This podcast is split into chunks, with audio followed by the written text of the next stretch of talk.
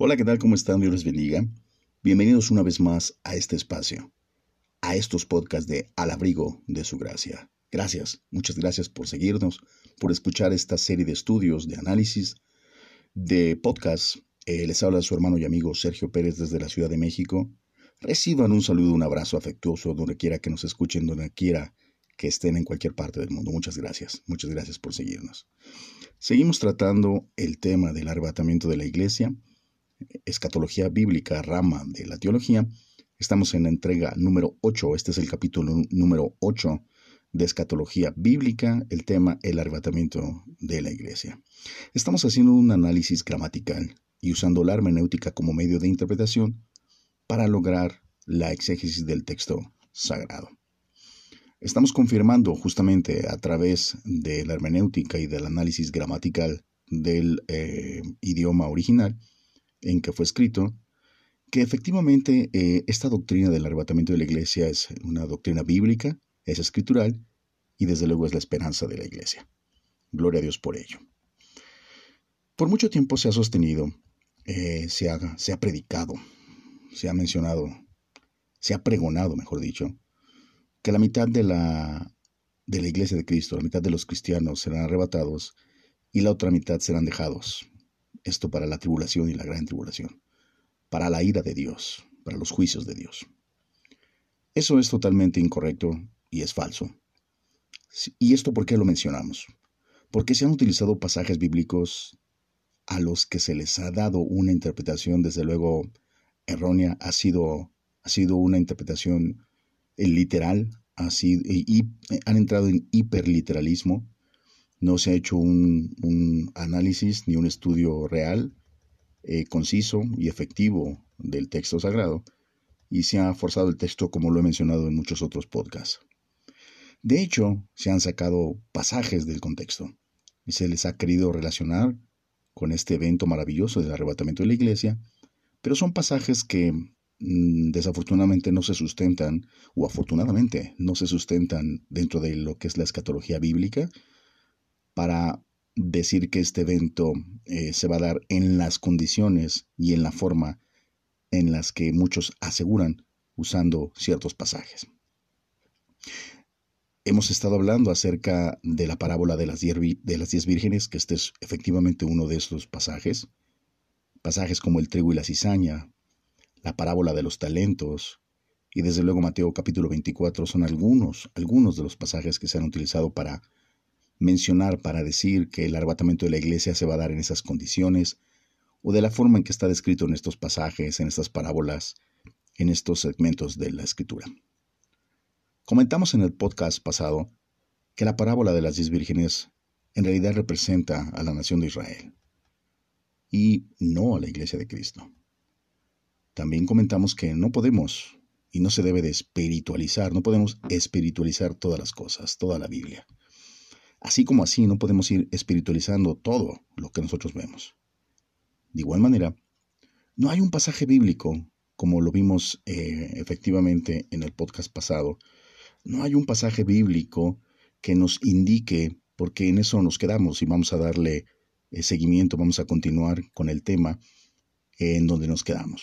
Hablamos de Mateo capítulo 25, eh, que es la parábola de las diez vírgenes, en donde eh, ya estuvimos haciendo un análisis del mismo y eh, no, no, lo concluimos. En este respecto, vamos a continuar. Eh, estuvimos hablando acerca de las características de una boda en la zona de Medio Oriente. Hablamos acerca de cómo debe de ser, de alguna manera, todo esto estudiado con una mente oriental, no occidental como lo que hacemos, y no podemos utilizar o reflexionar las palabras y relacionarlas en nuestro contexto actual, eh, en, este tiempo, ni tampoco en la manera en que nosotros lo entendemos. No, no podemos hacerlo, no se debe de hacer eso porque en realidad hacer eso es eh, agredir al texto. Entonces, de ninguna manera vamos a poder encontrar una exégesis real y eh, correcta o concreta haciéndolo de esa manera. estuvimos hablando que efectivamente el relato de Jesús eh, con respecto a las diez vírgenes eran las diez doncellas, amigas de la novia, eh, que, se, que se casan y que de alguna manera son partícipes de la misma boda haciendo una procesión y escoltando al novio o esposo, ya una vez casados, al lugar donde se van a llevar las fiestas de las bodas. porque son bodas que normalmente en Medio Oriente duran varios días, hasta una semana. Eh, aquí en México, normalmente en, lugares, hay lugares, eh, ciertas zonas, sobre todo en la zona eh, rural, en los pueblos, vamos, son, las bodas tienen una duración de dos o tres días. Después de, llevarse a cabo el enlace matrimonial, sigue la fiesta de las bodas, o sea, continúan por varios días. De igual manera es lo que vemos, este cuadro que nos presenta Jesús en Mateo 25, es eso es decir, que las bodas se realizaron y que se sigue llevando un festejo. Em, de alguna manera eh, mencioné que no podemos espiritualizar todo. Y aquí nos están hablando de diez vírgenes, las cuales cinco son insensatas y cinco son eh, prudentes. Y comentamos algo acerca del aceite. Quisiera, quisiera concluirlo, quisiera eh, mencionar acerca del aceite. Eh, porque esto es algo muy, muy importante y seguramente le va a servir hermano y hermana que nos escuchan, que me escuchan, para aplicaciones en su vida cotidiana. Entonces, em, mm, mencionamos o comentamos que no podemos estar espiritualizando todo y de igual manera no hay ningún pasaje en la escritura tajante y directamente que nos indique que el aceite sea un tipo del Espíritu Santo, porque eso es lo que se ha manejado durante mucho tiempo. Cuando eh, se busca hacer una tipología, un símil de esa parábola con la iglesia de Cristo, se dice que las vírgenes es la iglesia, que el aceite es el Espíritu Santo y que de alguna manera las eh, que no entran a las bodas, en este caso, interpretan o se interpreta que es el arrebatamiento y que son dejadas afuera, estas son las que no tenían aceite, es decir, que no contaban o que no tenían una relación o una comunión perfecta con el Espíritu Santo, o bien que inclusive no tenían la llenura del Espíritu Santo.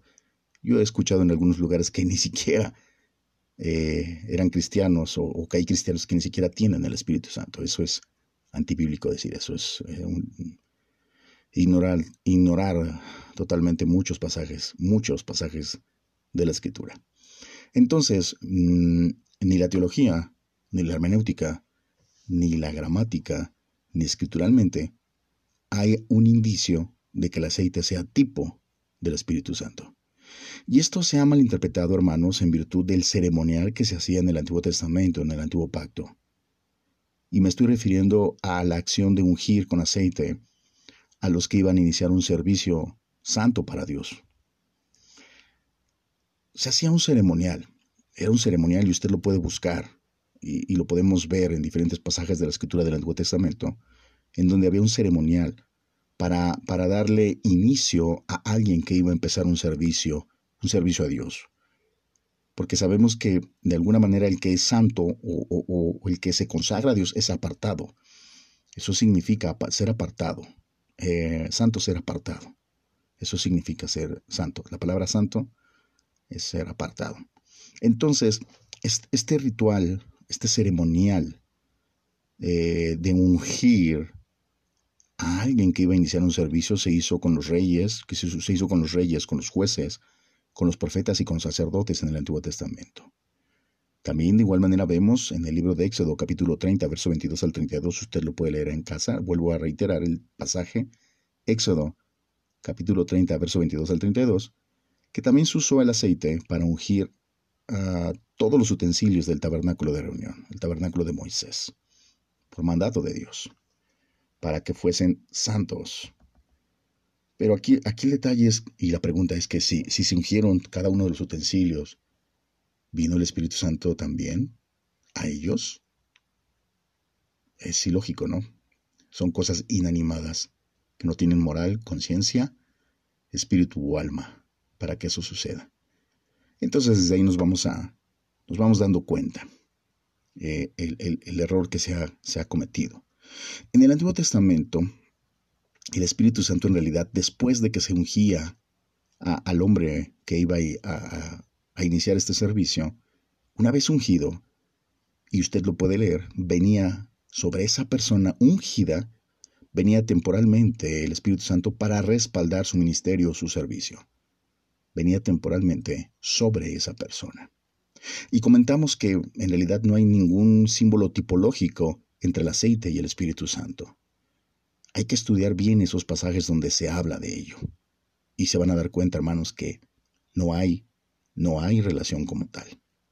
Ahora, la pregunta es, si así fuera, si en realidad, vamos a suponer que el aceite es un tipo del Espíritu Santo. Vamos a pensar que así fuera. Por un lado, el tipo le da entrada o apertura al antetipo.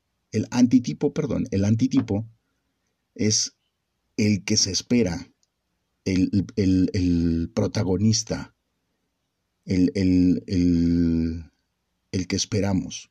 En el, en el, Antiguo Testamento vemos las, el sacrificio del cordero. Esto es, eh, aquí sí vemos que el cordero era tipo de Jesús, porque el antitipo es Jesús. El Cordero solo era el reflejo o solo era el tipo del que iba a ser sacrificado, puro, sin ningún, sin ningún eh, defecto, y que iba a ser muerto y su sangre derramada iba o perdonaba por un año al pueblo de Israel. Después vino Jesús, que fue el sacrificio perfecto, el antitipo, es decir, el protagonista, y entonces dejó de hacerse curiosamente, y, desde luego porque fue destruido el, el templo judío. Pero después de ello, después de Jesús, los sacrificios de animales eran innecesarios porque Él fue el sacrificio perfecto. Aquí sí hay un tipo y antitipo, pero no, no en relación al Espíritu Santo.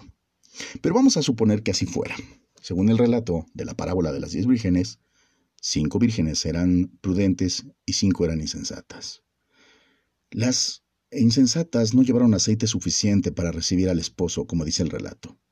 Y llegó el momento en que le pidieron a las otras vírgenes, a las cinco prudentes, que les dieran de su aceite. Si así fuera, si así fuera, si seguimos el relato, si seguimos la parábola tal cual, y afirmamos, vamos a, vamos a suponer que el Espíritu Santo, perdón, que el aceite es tipo del Espíritu Santo, entonces las vírgenes prudentes, dice ahí, vayan, quisiera, quisiera, quisiera leérselo para que quede mejor entendido. Dice, dice aquí, eh, Mateo capítulo 25, verso 8. Mejor desde el 7, dice, entonces todas aquellas vírgenes se levantaron y arreglaron sus lámparas. bueno, porque antes escuchó la voz del clamor decir, aquí viene el esposo, salid a recibirle. Y las insensatas dijeron a las prudentes, dadnos de vuestro aceite, porque nuestras lámparas se apagan. Mas las prudentes respondieron diciendo, para que no nos falte a nosotras y a ustedes o a vosotras, id más bien a los que venden y comprad para vosotras mismas. Así dice. Mm, vienen más versículos, pero esto es lo que ahorita me interesa tratar. Y después de esto, eh, bueno, dice que ellas fueron a comprar. Entonces aquí la pregunta es, si el aceite es tipo del Espíritu Santo, si así fuera, entonces las vírgenes prudentes, vamos a pensar que les hubieran dado de su aceite, que hubieran querido darles de su aceite, esto significa que entonces las vírgenes prudentes tenían la posibilidad de dar de su aceite a las insensatas. Esto quiere decir, o la pregunta es, ¿el ser humano está en posibilidad de impartir Espíritu Santo a otro hombre? ¿Es posible esto? Si las prudentes hubieran querido, hubieran dado aceite, pero tenían miedo de que se les terminara el aceite. Dijeron, no, mejor vayan y compren.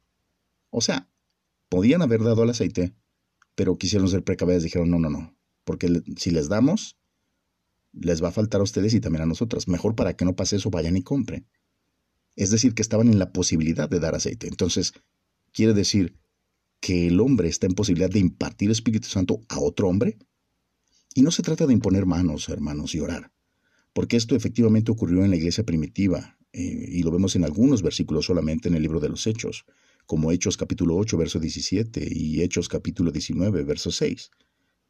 Que en realidad lo que vemos ahí es la acción, la acción de orar para que Dios confirmara la salvación en esos hombres y en esas mujeres por los que se oró, y esas personas recibieron de parte de Dios el Espíritu Santo. Porque vemos en estos pasajes, Hechos 8.17 y Hechos 19.6, que eh, impusieron las manos. Dice, dice, dice el pasaje, imponiendo las manos, oraron oraron por ellos y recibieron el Espíritu Santo. Entonces, esto nos da la idea, o se da la idea de que como que sí, ¿verdad? Como que el hombre puede impartir Espíritu Santo. Pero de hecho, la Escritura nos dice lo contrario. Hay muchos pasajes que nos dicen y nos afirman y confirman que es Dios quien da el Espíritu Santo al que es salvo y no los hombres. Ustedes lo pueden corroborar en Hechos capítulo 1, verso 8, Hechos capítulo 2, verso 38, Hechos capítulo 4, eh, verso 31, capítulo 5, verso 32, primera carta a los Corintios, capítulo 6, verso 19, el, el Evangelio de Juan, capítulo 14, verso 26, Romanos 5, 5, Lucas 11, 13, Juan 15, 26 y algunos otros más. Solo esos se los cito para que usted pueda confirmar que es Dios quien da el Espíritu Santo. Entonces había una liturgia diferente ahí. La escritura nos dice que los hombres no pueden impartir el Espíritu Santo. Y nos estamos refiriendo a la tercera persona de la deidad. O sea, nos estamos refiriendo a Dios. Entonces, las vírgenes sensatas, es decir, los que dicen que es la mitad de la iglesia, según esta postura, tienen la posibilidad de impartir el Espíritu Santo a los que se les está acabando? Esa es la otra pregunta. ¿El Espíritu Santo se acaba en la vida del creyente? O peor aún, dice el pasaje en Mateo 25 que las sensatas no les quisieron dar y les dijeron, vayan a comprar a los que venden. La pregunta es, ¿se puede comprar el Espíritu Santo? Vemos un hecho directamente que nos habla acerca de esto y que efectivamente contradice esto que estamos mencionando, esta postura, porque en Hechos capítulo 8, verso 17 al 22 dice, entonces les imponía las manos y recibían el Espíritu Santo en virtud de lo que acabamos de mencionar. Cuando vio Simón que por la imposición de las manos de los apóstoles se daba el Espíritu Santo, y no que el hombre lo impartiera, sino que venía a esa persona, les ofreció dinero, diciendo, Dadme también a mí este poder, para que cualquiera a quien yo impusiere las manos reciba el Espíritu Santo. Entonces Pedro le dijo, Tu dinero perezca contigo, porque has pensado que el don de Dios se obtiene con dinero. No tienes tu parte ni suerte en este asunto, porque tu corazón no es recto delante de Dios. Arrepiéntete pues de, perdón, arrepiéntete pues de esta tu maldad y ruega a Dios si quizás te sea perdonado el pensamiento de tu corazón. Está muy claro, muy claro que hay una pésima interpretación y muy poco estudio al respecto en esta parábola para poder decir que el Espíritu Santo se le termina a un cristiano se, disminuye, se desgasta o bien se puede comprar. Entonces todos estos aspectos nos están diciendo que no es posible eh, darle un comparativo, no hay un tipo y antitipo, no hay tipo eh, de que el aceite es, tipo del Espíritu Santo, no hay forma, y aparte de eso, nos estamos dando cuenta que eh, hay una muy mala, muy mala interpretación en esto. Por lo anterior ratificamos que es imposible que los protagonistas de esta parábola, que es la iglesia de Cristo, en este caso que supuestamente son las diez vírgenes, y el aceite, que es el Espíritu Santo, pueda, pueda ser de lo que se está hablando. No, no, no, no empata, no, no es correcto. Además nos dice que el esposo vino, ya venía, esto, cuando se le da ese término esposo, es que ya se casó. Aparte, las vírgenes, recordemos que son las acompañantes de la novia, no la esposa, según el uso y la cultura en Medio Oriente. Entonces, de, desde aquí podemos afirmar que esa parábola no se refiere a la iglesia de Cristo, sino que se refiere a la nación de Israel. Otro pasaje que sirve de base para afirmar que la mitad de la iglesia se va y la otra se queda es Mateo capítulo 24, capítulo 24, verso 37 y 42. Solo quiero que veamos esto porque son los pasajes que han servido para decir que la mitad de los cristianos se quedan y la mitad se va. Eh, y, quiero enfocarme en eso. Eh, dice Mateo 24, 37, Mas como en los días de Noé, así será la venida del Hijo del Hombre. Entonces estarán dos en el campo, el uno será tomado, el otro será dejado. Dos mujeres estarán moliendo en un molino, la una será tomada y la otra será dejada. Velad pues, porque no sabéis a qué hora ha de venir vuestro Señor. Así es como dice el pasaje. Estrictamente estos pasajes que dan la idea o transmiten la idea o han predicado o se ha dicho que es la iglesia y que unos, unos son tomados y otros son dejados por no vivir una vida en santidad, por no portarse bien. Que bueno, la cuestión de la santidad ya la hemos tratado y hablado en otros podcasts. Vamos a partir del versículo 37, después haremos un análisis del capítulo completo, pero vamos a enfocarnos a esto para, para desmentir esta postura, esta idea de que la mitad de la iglesia se queda y la otra se, va. Dice el texto, y hay que entenderlo, primero arranca con, o inicia con, este, el versículo 37 inicia con, más como en los días de Noé. La palabra más es un adverbio enfático en el, en el griego, es un adverbio enfático, inclusive también en el español. Más, aunque, bueno, tiene otros usos, pero es un adverbio enfático, significa, es decir, o, o exacta, eh, exactamente cómo. Eso es lo que quiere decir. Es decir, o exactamente cómo. Hace un comparativo. Entonces, gramaticalmente, cuando, cuando Jesús utiliza esta palabra más, más como en los días de Noé, lo que está haciendo, lo que hizo Jesús es enfatizar al siguiente párrafo que viene. Es decir, como en el tiempo de Noé, así exactamente como en el tiempo de Noé, es decir, que aquello eh, que estaba hablando Jesús antes de llegar a los versículos 37, es decir, 36, 35, 34 y hacia atrás, está diciendo, ah, bueno, esto, todo esto que va a pasar es como en los días de Noé e inclusive, miren, y continúa el relato, es decir, que Jesús continúa y dice, será como en los días de Noé, como en el tiempo de Noé, y continúa. Este párrafo nos presenta un cuadro eh, comparativo de un suceso igual o exactamente como se dieron las cosas eh, anteriormente, es decir, en el tiempo de Noé. ¿Cuál fue el hecho o suceso, hermanos, de trascendencia que ocurrió en los días de Noé? Yo he escuchado casi repetidamente la misma razón en mensajes, en, en estudios en referente a este tema. Mm, se resalta la maldad de los hombres, y se resalta la actitud desentendida, orgullosa e indolente hacia el mensaje de salvación. En este caso, desde luego la advertencia de Noé a su generación, porque nos dice la escritura que Noé fue pregonero de justicia, de justicia, perdón, es decir, que él estuvo eh, pidiendo a sus contemporáneos que se arrepintieran. Ahora bien, para poder entender bien esto tenemos que en realidad irnos a Génesis. Génesis capítulo 6, verso 5. Ah, desde ahí vamos a partir, porque eso es a lo que se estaba refiriendo Jesús. Dice así el, pasaje. Y vio el Señor que la maldad de los hombres era mucha en la tierra, y que todo designio de los pensamientos del corazón de ellos era de continuo solamente el mal. Y normalmente nos quedamos con eso y decimos, igual como en los días de Noé, así la maldad es hoy día. La maldad es, está incrementando, es tremenda, igual como en los días de Noé. Hoy, hermano, y yo estoy seguro usted lo está pensando hoy día, yo creo que estamos unas, no sé, tal vez 50 veces peor y mayor maldad que en los días de Noé. Definitivo. Definitivo. Seguimos. Y se arrepintió Dios de haber hecho al hombre en la tierra y le dolió en su corazón el vocablo y se arrepintió en el original es le pesó en su corazón, se sintió. No se arrepintió, esa no es, no es la palabra indicada, no está bien traducido ahí.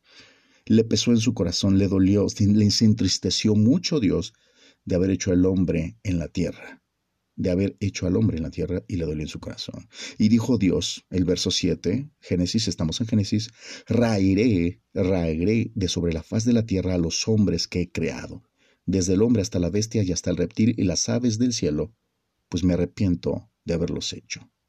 He aquí que yo traigo un diluvio de agua sobre la tierra para destruir toda carne en que haya espíritu de vida debajo del cielo, todo lo que hay en la tierra morirá. A través de la escritura podemos darnos cuenta de que el hecho o evento más trascendente en los días de Noé fue el diluvio. Y el diluvio no fue otra cosa más que el juicio de Dios, el juicio que Dios trajo sobre la tierra. Esto nos indica que en Mateo 24, a lo que Jesús se refirió al decir más como en los días de Noé, es decir, se estaba refiriendo Jesús que así como en los días de Noé, así habrá un juicio de Dios que traerá sobre la tierra, un juicio universal. Esto es igual a que así será la venida del Hijo del Hombre, más como en los días de Noé, que vino un juicio universal a través del diluvio sobre toda la tierra, así será la venida del Hijo del Hombre, que vendrá el juicio. Entonces esta expresión de la venida del Hijo del Hombre, ya lo hemos mencionado, se refiere a juicio. Juicio. No tiene que ver nada con el arrebatamiento. Entonces el relato de Mateo se refiere al juicio de Dios. Significa que efectivamente no está hablando ni de la iglesia ni del arrebatamiento. Ahora bien, seguimos con el relato. En Mateo 24, 40. Dice, entonces estarán dos en el campo el uno será tomado y el otro será dejado. Verso 41. Dos mujeres estarán moliendo en un molino. La una será tomada y la otra será dejada. Velad pues, porque no sabéis a qué hora de venir vuestro Señor. Estos pasajes son los que efectivamente se han usado para afirmar que la mitad de la iglesia se va y la otra se queda. No podemos olvidar, hermanos, que estamos haciendo un análisis a estos versículos, pero al inicio del capítulo de Mateo claramente Mateo nos indica en el inicio, en el relato de Jesús, de quién está hablando. Jesús, de quién está hablando o hacia quién está haciendo referencia o hacia quién está dirigiendo este mensaje. Y desde luego se refiere a la nación de Israel, no a la iglesia. Y eso lo veremos y lo estudiaremos en los siguientes podcasts. Vamos a continuar con el comparativo. Dice aquí que en los días de Noé, aquí hay un comparativo de los días de Noé y la venida del Hijo del Hombre porque en realidad no termina la idea, la ilación del pensamiento no ha terminado, continúa. Dice aquí como en los días de Noé. Jesús dijo que estaban comiendo, bebiendo, casándose y dándose en casamiento y no entendieron hasta que vino el diluvio y se los llevó a todos. Así será también la venida de Cristo. Así también será la venida del Hijo del Hombre. Estarán dos en el campo, el uno será tomado, el otro será dejado. Dos mujeres estarán moliendo en un molino, la una será tomada y la otra será dejada. Vamos a seguir estudiando, dice.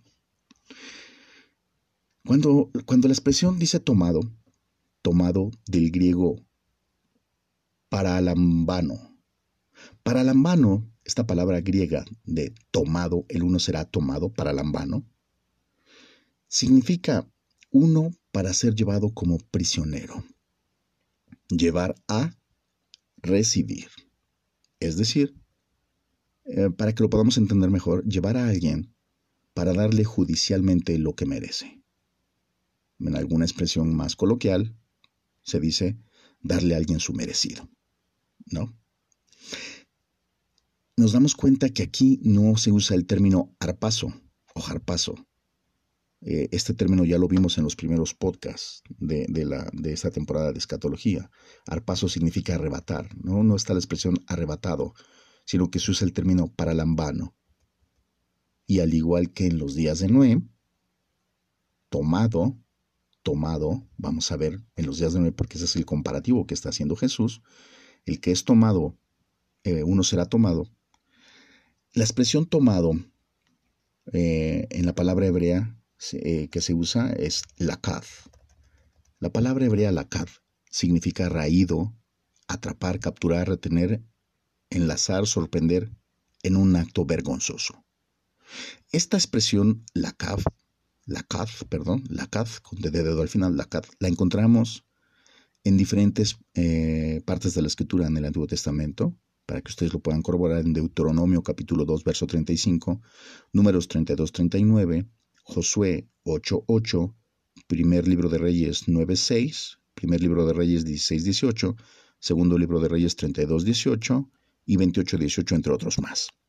Vamos a continuar con el texto para no detenernos, para que nos dé tiempo. Dice aquí, uno será tomado y otro será dejado. Nos damos cuenta que el término tomado es un término raído.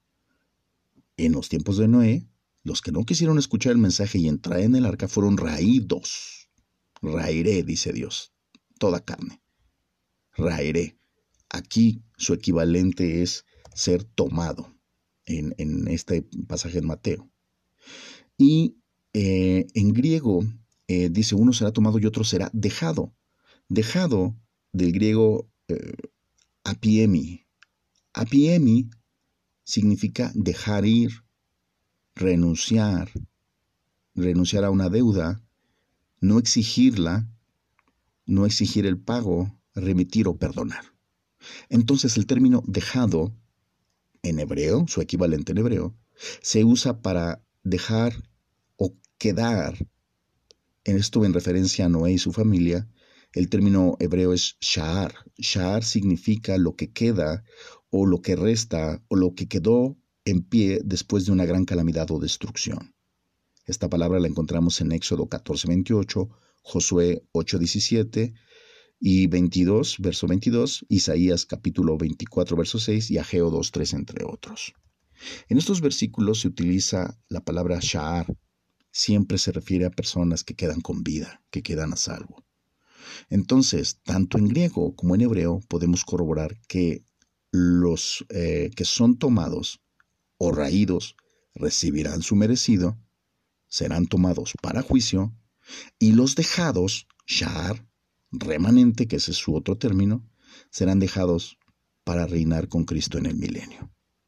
Es decir, que estos pasajes en, especial esto, esto que acabamos de leer, no tiene nada que ver con el arrebatamiento de la iglesia y no tiene nada que ver con que uno sea tomado y otro sea dejado. La gramática no lo ha indicado. Es más bien que el que es tomado es tomado para eh, ser enjuiciado y el que es dejado es dejado para reinar. Nos damos cuenta que entonces el pasaje se torna más bien en un trato de Dios con su pueblo Israel y al remanente que quedará y que será dignificado para reinar con Cristo y la iglesia en el milenio. Y eso desde luego lo vamos a ver en los podcasts que siguen. Entonces, la gramática misma nos demuestra y nos deja ver el uso correcto y podemos encontrar el mensaje real que nos está dando la palabra de Dios, la escritura. Y tanto en Mateo capítulo 25, la parábola de las diez vírgenes, tanto estos pasajes en Mateo 24, del 40 al 42, nos damos cuenta que se están refiriendo a la venida de Cristo, a la segunda venida de Cristo, no al arrebatamiento de la iglesia. Y vamos a ver características muy particulares en los siguientes podcasts ya. Vamos a ver también el por qué la iglesia no está aquí, no, no se habla nada de la iglesia, y por qué la iglesia no está y no va a pasar este tiempo. Lo vamos a confirmar con la palabra para que usted esté tranquilo, gozoso y tenga la esperanza y usted cada que mire al cielo sepa que en cualquier momento Cristo viene y será arrebatado y será transformado, hermano. Y los que han muerto en Cristo serán resucitados con un cuerpo incorruptible. Esa es nuestra esperanza como hijos de Dios, como cristianos. Vamos a dejarle hasta aquí. Ha sido un gusto, un placer. Mi nombre es Sergio Pérez. Les saludo desde Ciudad de México. Escríbanos para cualquier duda o comentario al correo electrónico al abrigo de su de, perdón, al abrigo de su gracia y en nuestras redes sociales, en Facebook, Instagram o pueden escuchar nuestros podcasts en cualquier plataforma de podcast. Ha sido un gusto, un placer. Les envío un saludo Que Dios los bendiga y nos vemos en la próxima.